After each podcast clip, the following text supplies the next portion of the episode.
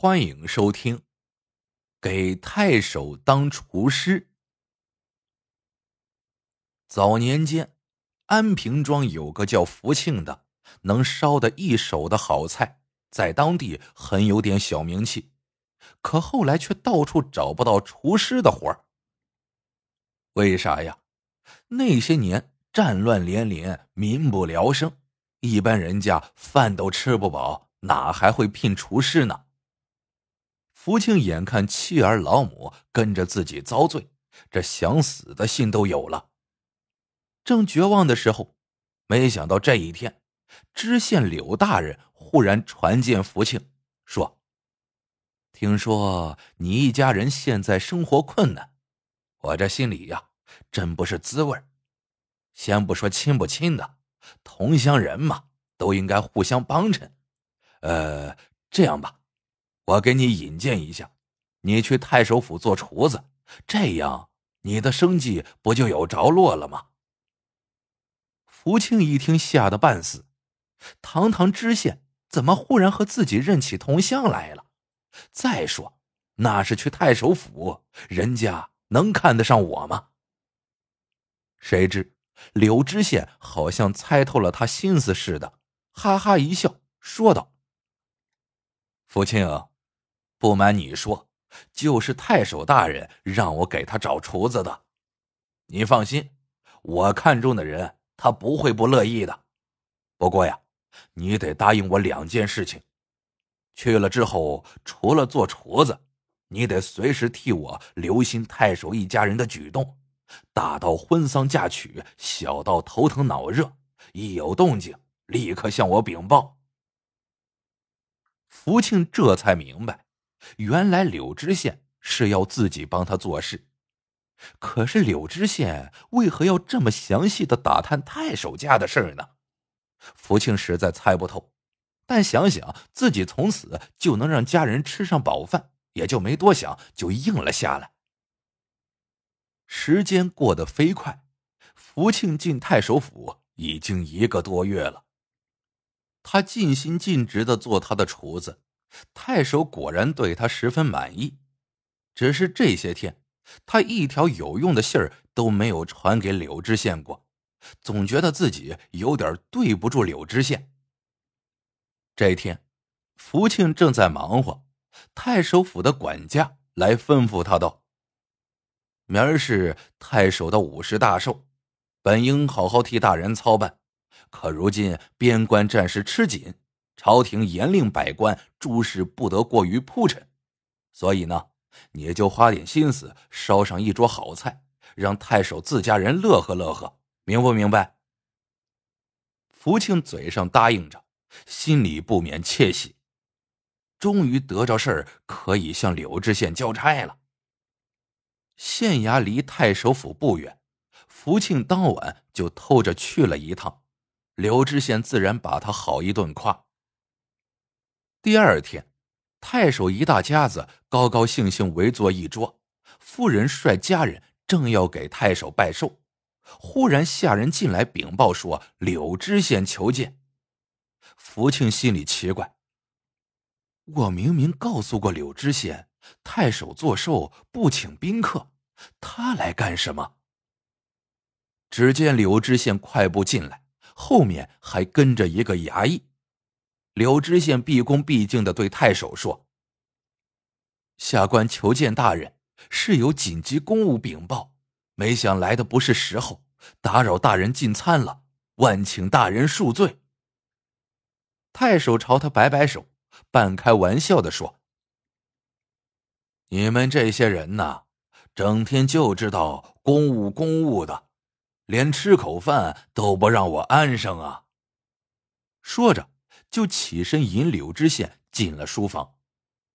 说来也巧，太守和家人的这顿寿宴就此吃得断断续续起来，因为不时有下属官员来禀报公务，送走一个又来一个。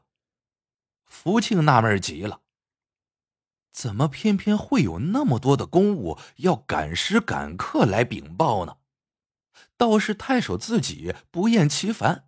对每个求见者都是笑脸相迎，奇怪。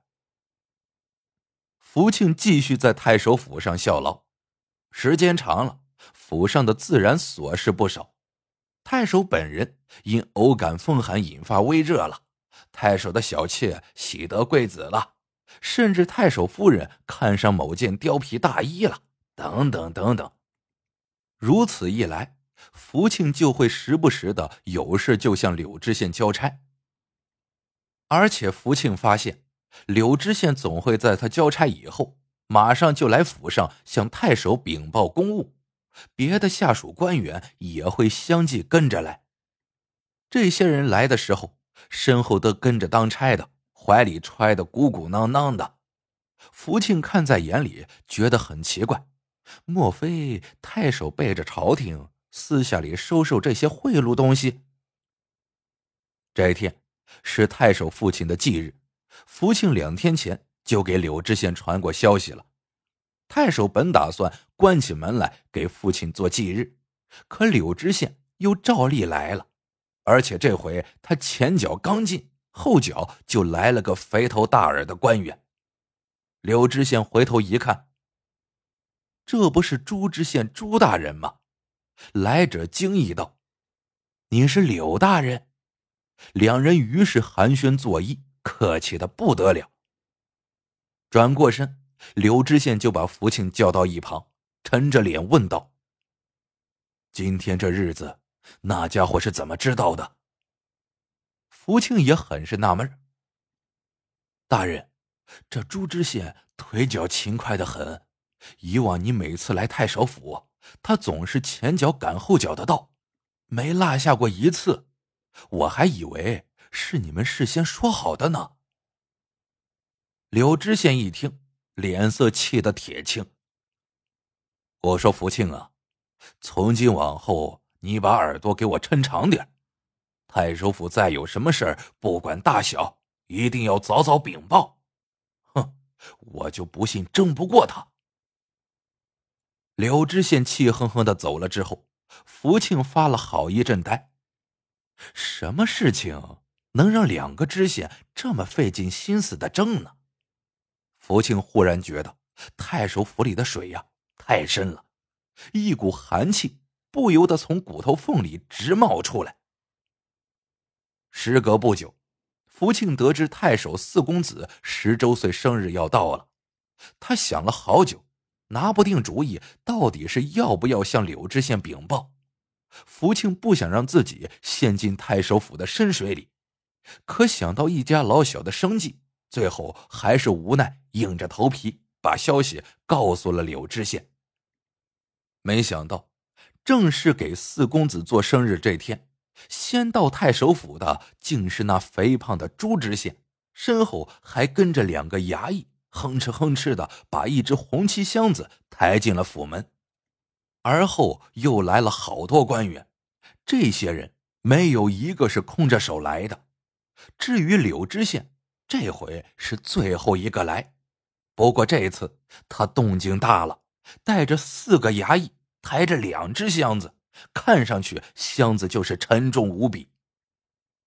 这之后的没几天，柳知县就升任到一个富庶大县去做知县了。望着柳知县心满意足的样子，福庆终于明白柳知县和朱知县争的是什么了。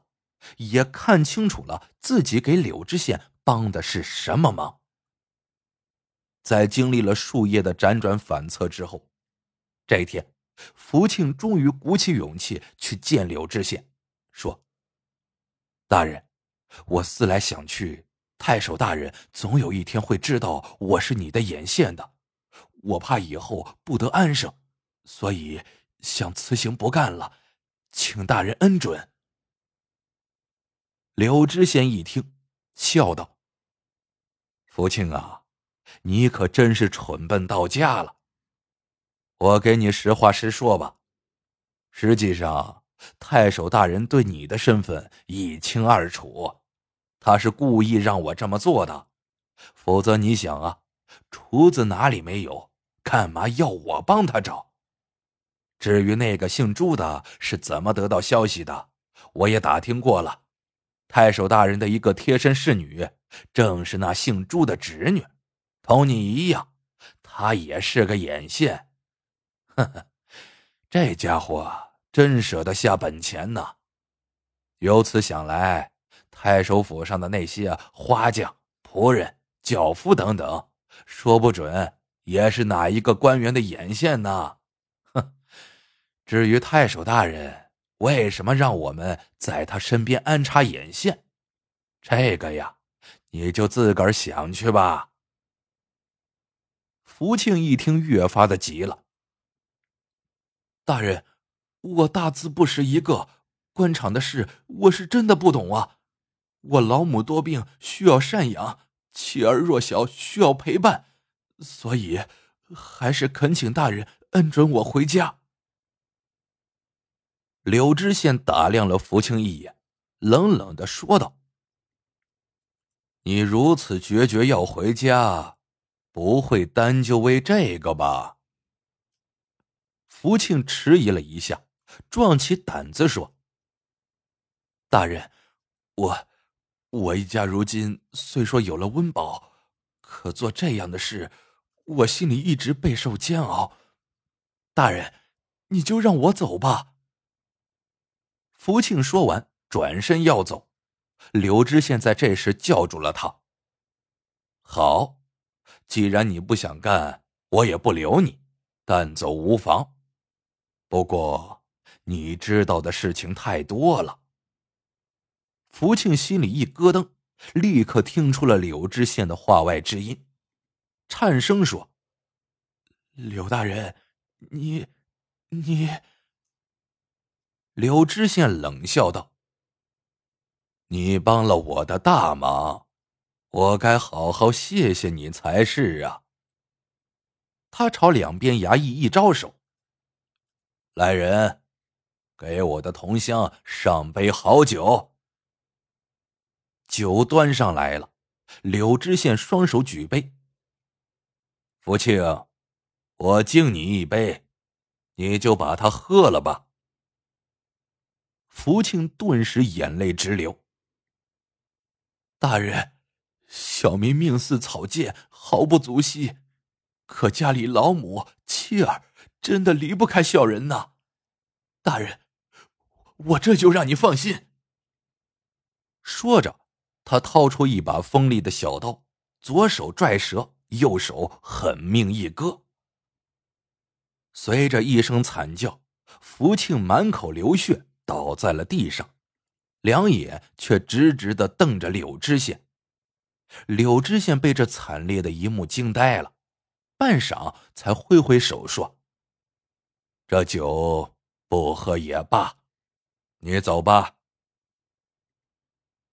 望着福庆踉踉跄跄走出大堂的背影，柳知县手一挥，那杯酒洒在地上，立刻腾起一股碧绿的烟雾。